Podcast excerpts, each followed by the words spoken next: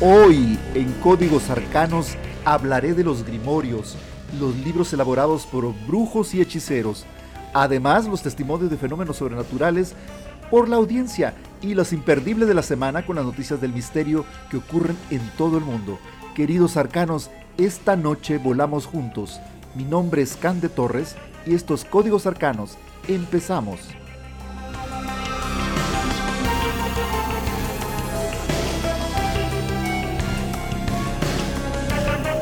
Fíjense que buscando en la red nos encontramos con diferentes noticias sobre las cuestiones sobrenaturales y fenómenos extraordinarios.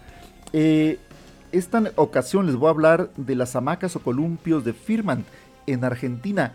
Este es un poblado pequeño en Argentina con alrededor de unos 20.000 habitantes y se volvió muy famoso en el 2007 ya que en uno de los parques públicos que tiene había estos columpios o hamacas que le llaman en Argentina que son eh, colgantes donde los niños se mecen y, son parte siempre de, de manera recurrente de los eh, eh, parques infantiles, sobre todo los parques infantiles públicos. Aunque algunas casas, bueno, también utilizan ese tipo de colgantes, ¿no? Donde los niños se mecen o los papás llevan a los niños a mecerse ahí. se volvió famoso porque un día o una tarde un chico pasó por ahí y se fijó en estos colgantes o, hamacas que se empezaban a mover solas y le llamó mucho la atención porque decía que no había viento de por medio. Tomó su teléfono celular y empezó a grabar. Entonces se le hizo muy misteriosa la situación y lo compartió en redes, de tal manera que se volvió esto viral y la gente también se empezó a intrigar del suceso. De tal manera que Firman se volvió un lugar de peregrinación porque todo mundo iba a ver a esos colgantes o, esas hamacas que se movían solas. Entonces eh, la gente empezó a llegar y se volvió todo un fenómeno, no solamente en Argentina, sino también en los países vecinos que empezaron también a eh, indagar y muchas veces a visitar el pueblo. Fue tanto el revuelo que las mismas autoridades del pueblo pusieron un cerco alrededor de este armazón de colgantes para que la gente pudiera verlos y no los pudiera tocar, o sea, para que no eh, estorbara ciertamente, de cierta manera con este fenómeno, no sé si llamarlo natural o sobrenatural, ¿no? El caso es que en el transcurso de ese tiempo, pues mucha gente fue a investigar exactamente para saber qué pasaba con este colgante, porque fíjense nada más, son tres columpios o hamacas que están en ese armazón, pero sucede que muchas veces nada más se mueve una o dos sin haber viento de por medio. Eh, fueron varios investigadores a buscar campos electromagnéticos y todo ese asunto y al final no daba ninguna conclusión. Incluso llegó a ir un programa americano muy reconocido en aquella época que investigaba cierto tipo de fraudes, sobre todo en las cuestiones sobrenaturales, hasta dar con ciertos resultados en algunos de sus programas. Entonces viajó desde Estados Unidos a Argentina, montaron toda una carpa para controlar los elementos físicos y descubrir qué estaba pasando realmente con estos colgantes y columpios. Y saben qué, no llegaron a ninguna conclusión. Los colgantes, columpios o hamacas seguían meciéndose sin haber una fuerza explicable dentro de lo que viene siendo el fenómeno. Y ahí ha estado de tal manera que actualmente todavía sigue el fenómeno, se sigue meciendo, no descubren si hay algún campo electromagnético, si es alguna cuestión física, todavía no dan con ello.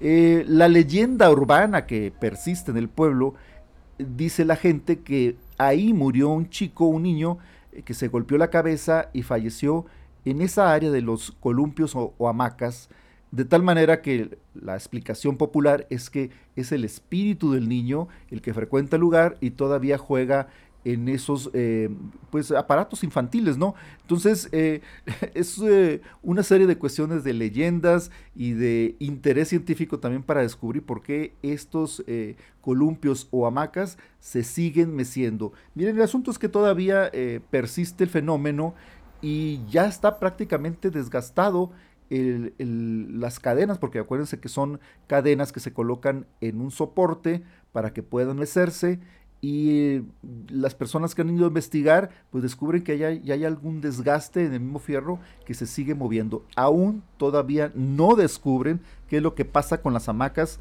o columpios de Firmant en Argentina. La otra nota que me encontré, que también se me hace eh, interesante, es eh, en qué se basaron para la película de Chucky, el muñeco diabólico.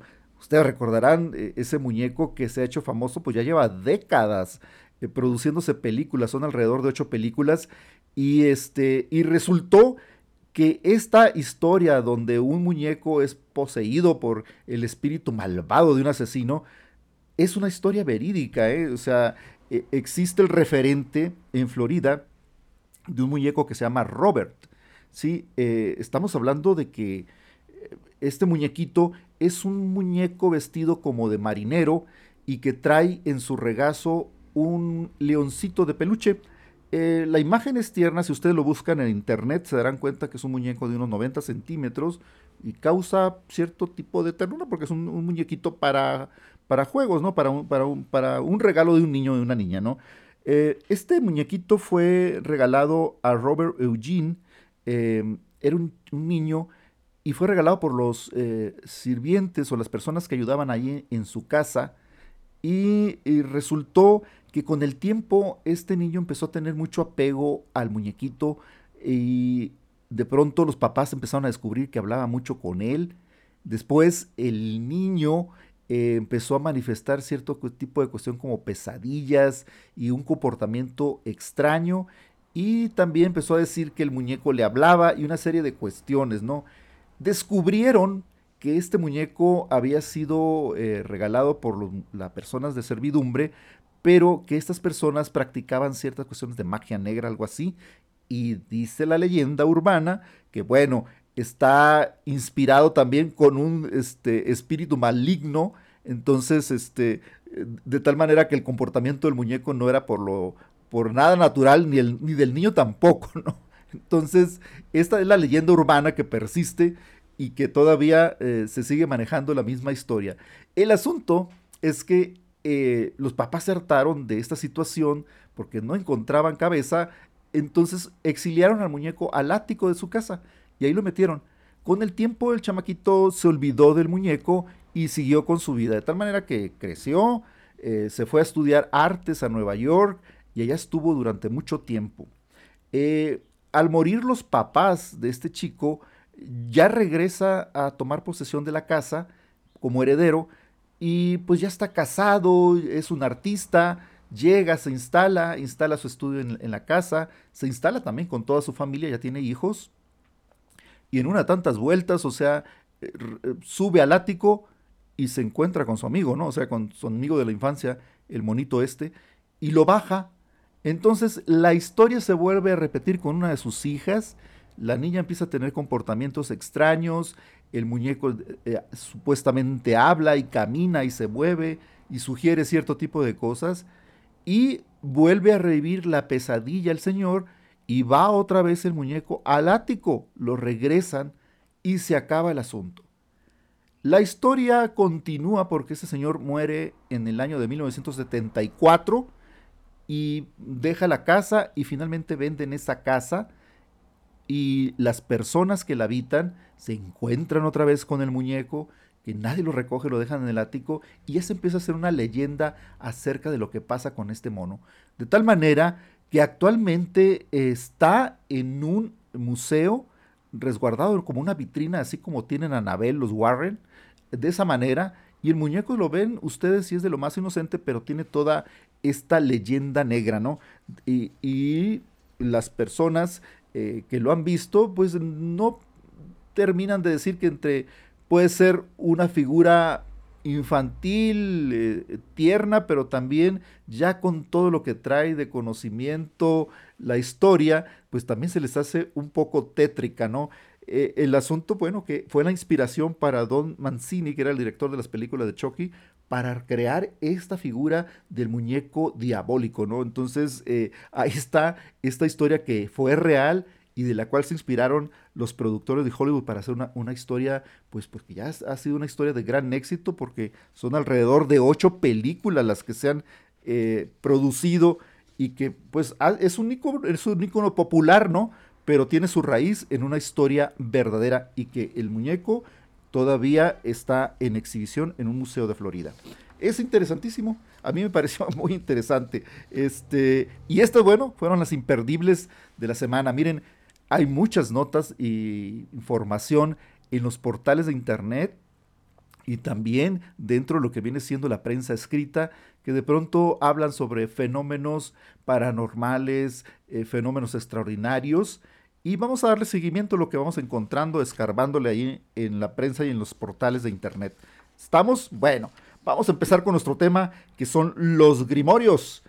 ¿Qué son los grimorios? Eh, fíjense que no había indagado tanto de esto, sí tenía conocimiento de, este tipo de libros, pero eh, investigando para este programa eh, es muy interesante ver estos libros que pues son libros incunables, o sea, no, no, son libros que se puedan repetir.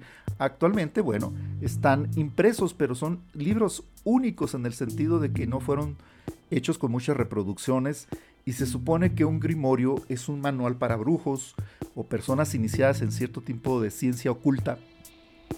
Y estos manuales eh, pues eran elaborados una sola vez y muchas veces pasaban de brujo en brujo, es decir, el brujo en toda su experiencia de vida ponía pues recetas, muchas veces eran cuestiones de herbolaria también y de algo de ciencia, pero otras cosas eran rituales eh, pues mágicos y el brujo eh, empezaba este libro y moría y muchas veces el siguiente brujo al que era heredado este libro, que muchas veces eran hijos de brujos, bueno, continuaban con el legado y seguían escribiendo eh, lo que ellos iban descubriendo en el conocimiento oculto, ¿no?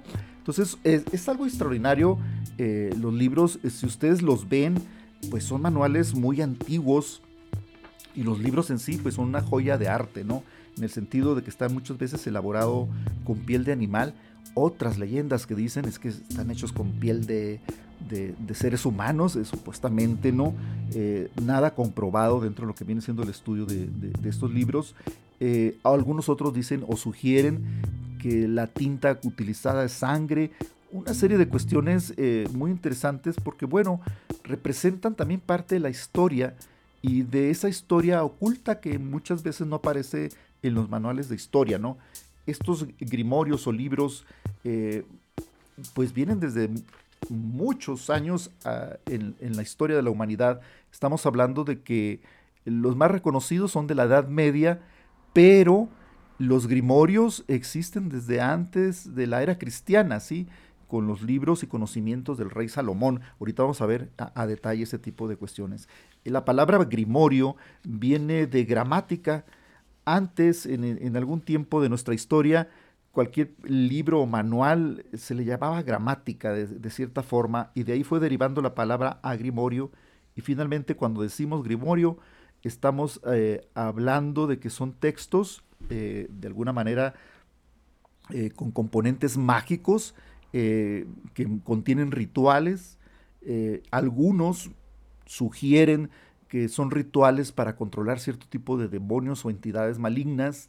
Eh, una serie de cuestiones muy, muy, muy interesantes acerca de, de los grimorios.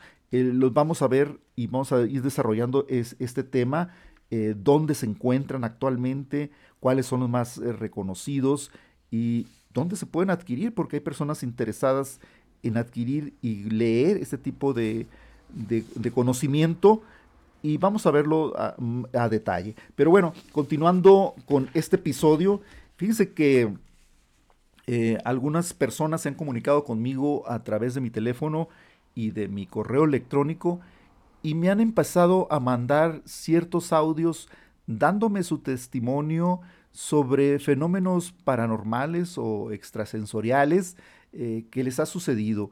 A mí se me hace muy bueno que la gente ponga sobre la mesa eh, este tipo de experiencias sin miedo, porque eh, pienso que se debe de hablar. Antes las personas que tenían o hemos tenido algún tipo de experiencia, no hablábamos, conservábamos eso para no ser motivo de escarno y de burla y para que no te tildaran de otra cosa y porque se dedica o se dedicaba uno a otro tipo de tareas que si no quiero que intervenga lo que yo siento o lo que yo veo o la experiencia que yo he tenido en mi labor diaria, ¿no?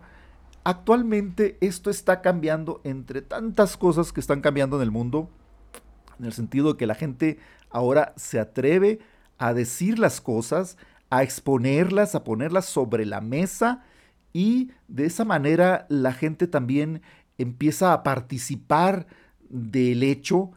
Y yo como les decía en anteriores episodios, no importa si son criticados, miren, la, la participación y de lo que se hable sobre este tipo de fenómenos, es bueno que también las personas escépticas de su punto de vista, que las personas religiosas de su punto de vista, que las personas que tienen experiencias sobrenaturales o que han tenido este tipo de episodios den su punto de vista, porque es bueno ponerlo. Eh, hay una insistencia en catalogar a las personas que ven o que son medios o que son videntes o que tienen estas experiencias, pues como, como locos, es lo más fácil para muchas eh, personas eh, metidas en cuestiones de psicología o ciencia, que está bien que den su punto de vista, pero yo pienso que la ciencia todavía no abarca lo suficiente para darnos explicación de cierto tipo de fenómenos. Entonces, y ahí están, ¿eh? mucha gente, como les decía, se guarda, eh, se hace chiquita para no ser expuesta entonces yo pienso que esto se está acabando y es bueno exponerlo y decirlo. Y este es el caso de una amiga que me manda una experiencia extrasensorial eh, que tuvo hace algunos años. Ella es Vicky Paredes de Mazatlán. Y vamos escuchando de viva voz qué es lo que nos cuenta. ¿Sale?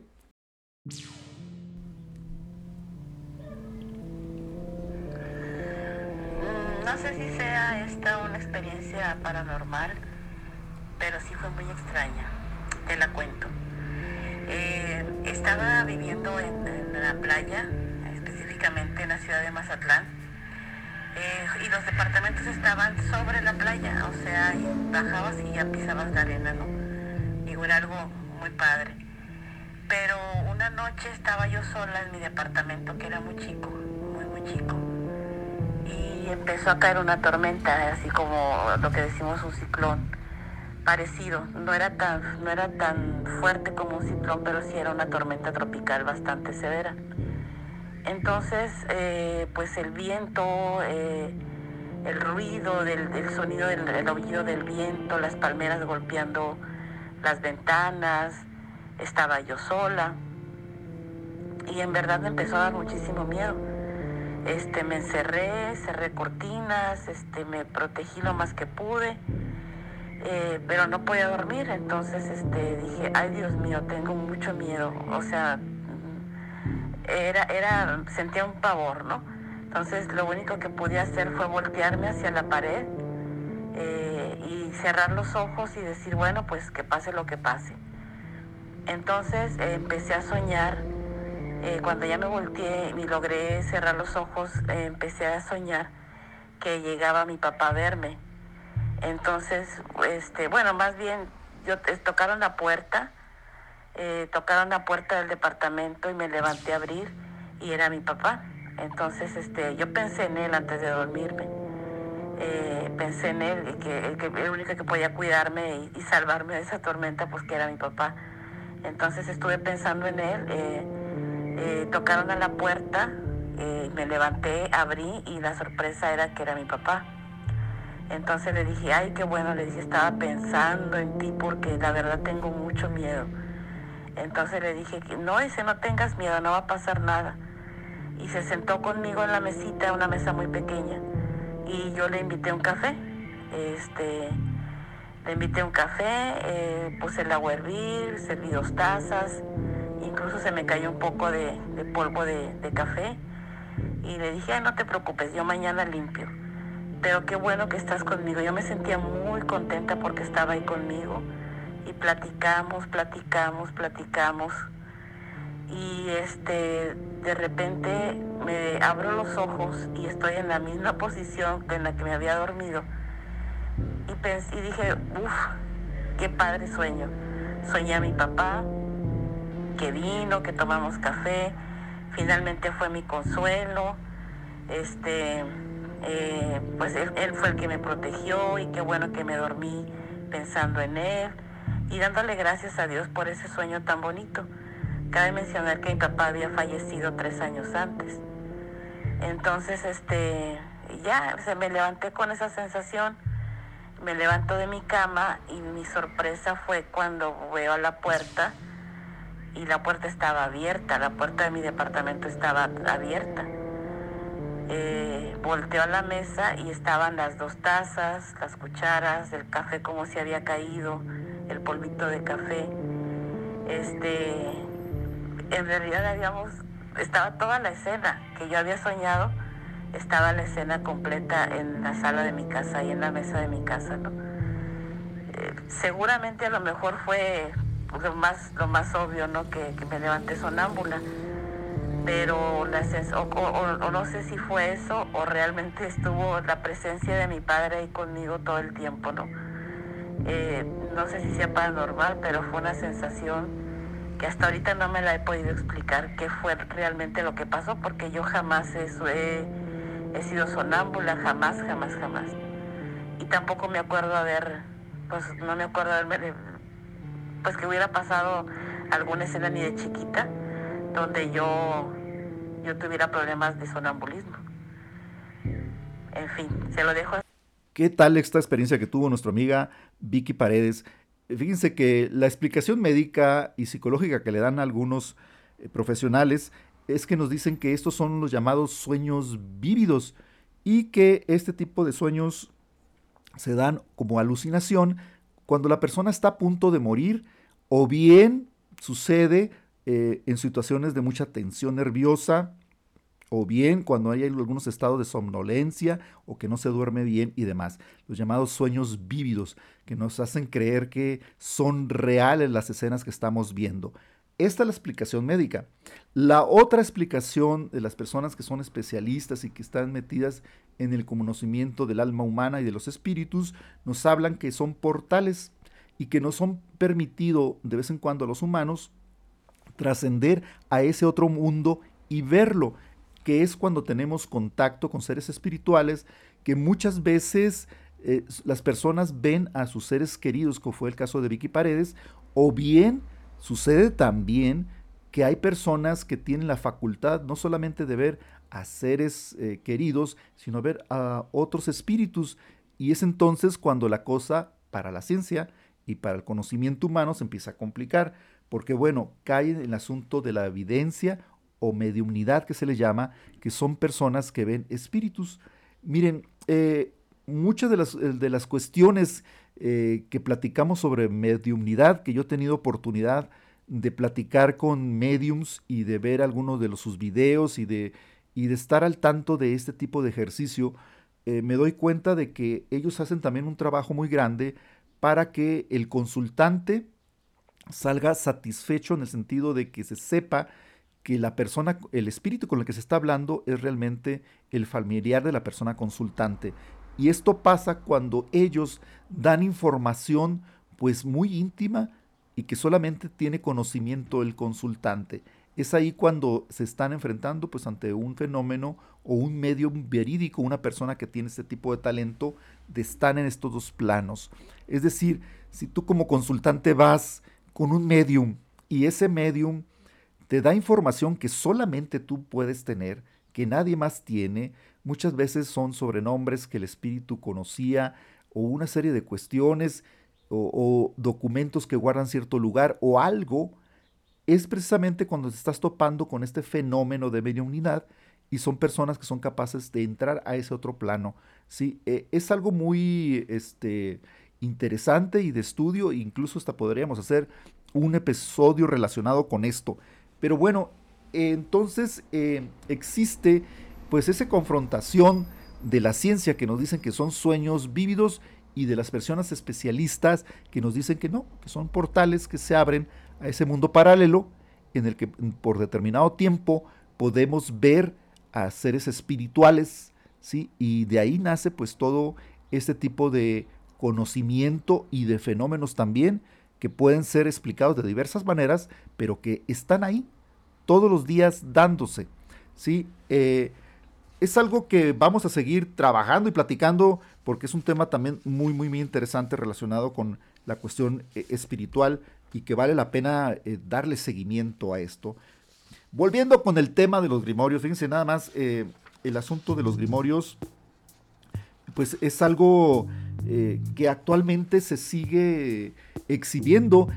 algunos grimorios están impresos. ¿eh? Si ustedes buscan grimorio, la palabra grimorio dentro de lo que viene siendo las plataformas de, venta de libros, se van a dar cuenta que existen algunos eh, y están pues impresos y conservan incluso los mismos dibujos.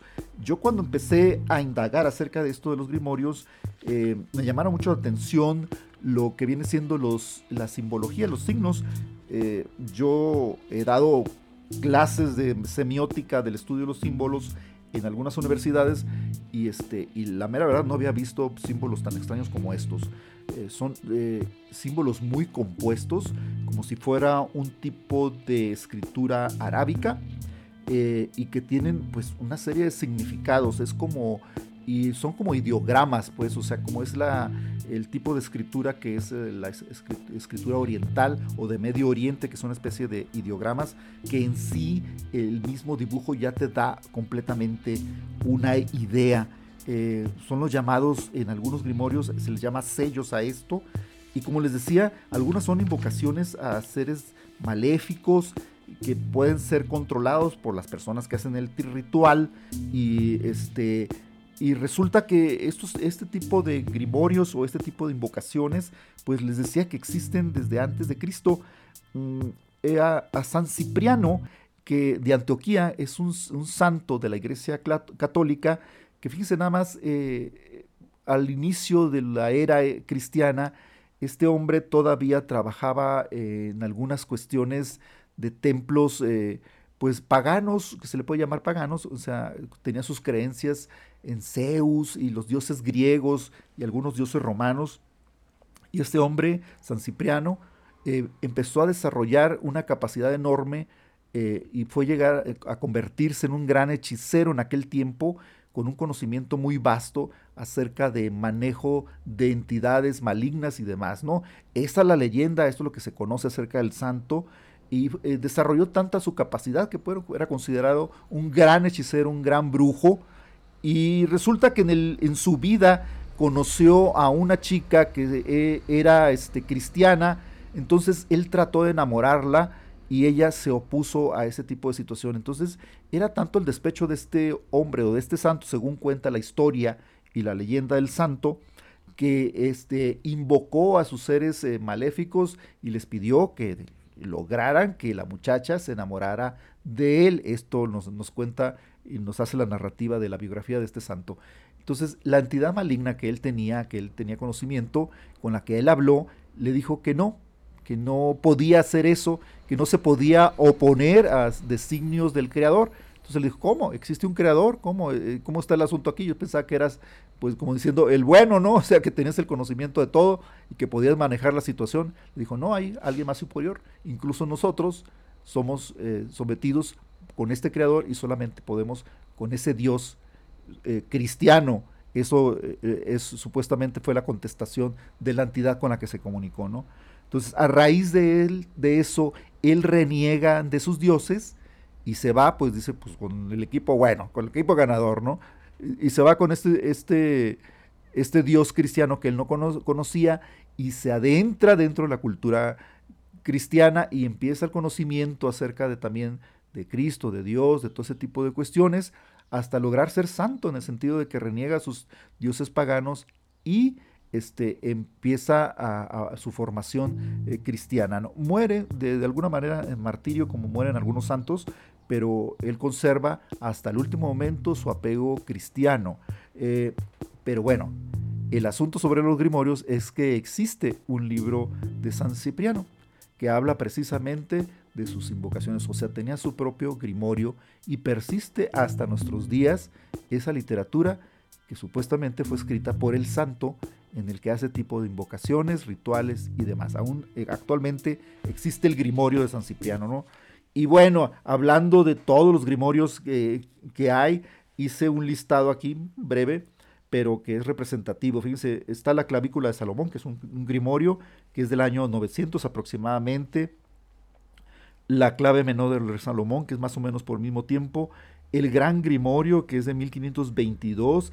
El gran grimorio todavía este, se encuentran ejemplares en algunas eh, eh, pues, bibliotecas y museos, pero también ha sido reproducido ya en la imprenta y se vende como libro. Eh, el arte de atraer los, los, espíritus, el grimorio de Armadel, que también es muy reconocido, y así hay algunos otros que, que han aparecido de manera eh, pues no se puede decir espontánea, sino que son nuevos grimorios, ¿no? Entonces, eh, la gente que practica, hace práctica de magia negra y ese tipo de cuestiones, han empezado a hacer sus propios libros, ¿no? Todo está en el secretismo, en la, cuestión oculta. Eh, existe un grimorio que es, pues de alguna manera, inventado, pero que ha sido repetido y que ha sido muy famoso, el llamado Necromonicon. es el libro de los muertos y la referencia aparece en diferentes películas de Hollywood y en, incluso en algunas otras novelas nuevas donde hacen referencia al libro, a este grimorio, pero en realidad nunca ha existido este libro. Y todo el mundo lo da por hecho de que sí es un libro oculto, que es un libro perdido, que es un libro no sé qué. En realidad este libro fue escrito por Lovecraft, un escritor americano que es excelente en cuanto a lo que viene siendo literatura de terror. Y Estamos hablando que son los grandes escritores, perdón, Edgar Allan Poe y Lovecraft.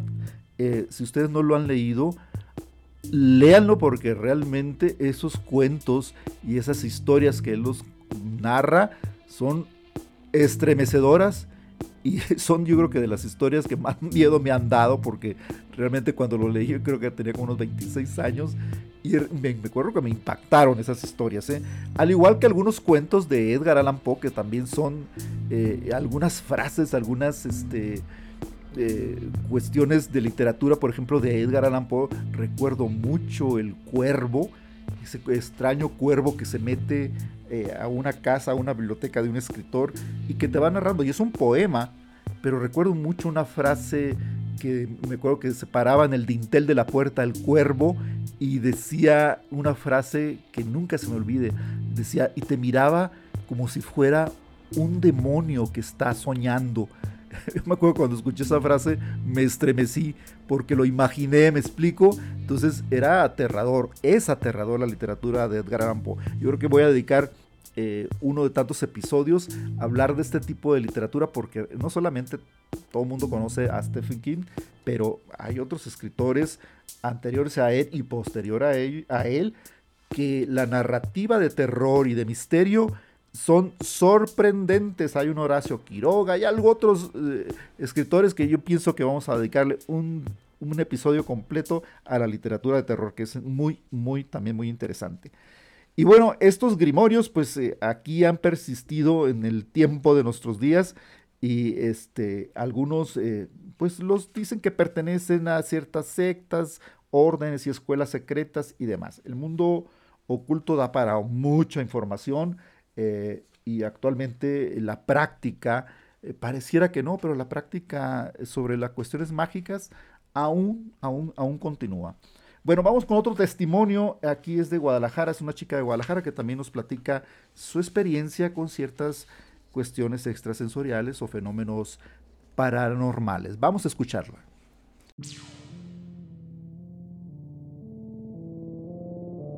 Hola, mi nombre es Isabel Veterán. Actualmente tengo 26 años y me comenzaron a ocurrir eventos extraordinarios y raros cuando tenía 8 años. El primer recuerdo que tengo de ello es que una noche en especial no podía dormir para nada porque por mi ventana de la habitación escuchaba risas. Yo recuerdo que era en madrugada y pues yo le dije a mi mamá que vi brujas porque eran unas mujeres que estaban ahí fuera de mi ventana riéndose y, murmurándose. Entonces me dio mucho miedo y bajé de mi litera.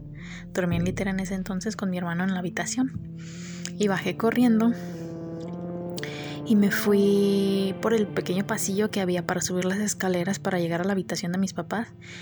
Y justamente pues subí corriendo y cuando pasé por el lavamanos que estaba al final de las escaleras, había un tipo parado ahí. Era una pues un hombre alto, pues todo negro. Y pues me metí corriendo al cuarto de mis papás y le dije a mi mamá, la moví la desperté y le dije, mamá no puedo dormir. Le dije, es que hay brujas afuera de mi cuarto, no me dejan dormir. Y mi mamá se me quedó viendo muy sorprendida y me dijo, ven acuéstate aquí conmigo. Ya yo me acosté en medio de mis papás y volteé hacia el ropero y había algo ahí moviéndose. Ah, no sé qué era, pero era algo que estaba ahí, solo un brazo o algo así, se veía que se movía.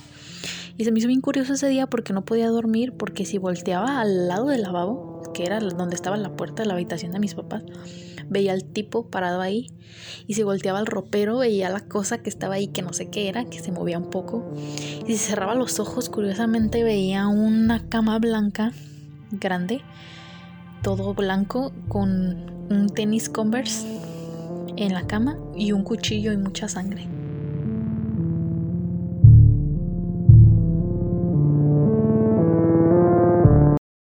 ¿Qué tal el testimonio de esta chica?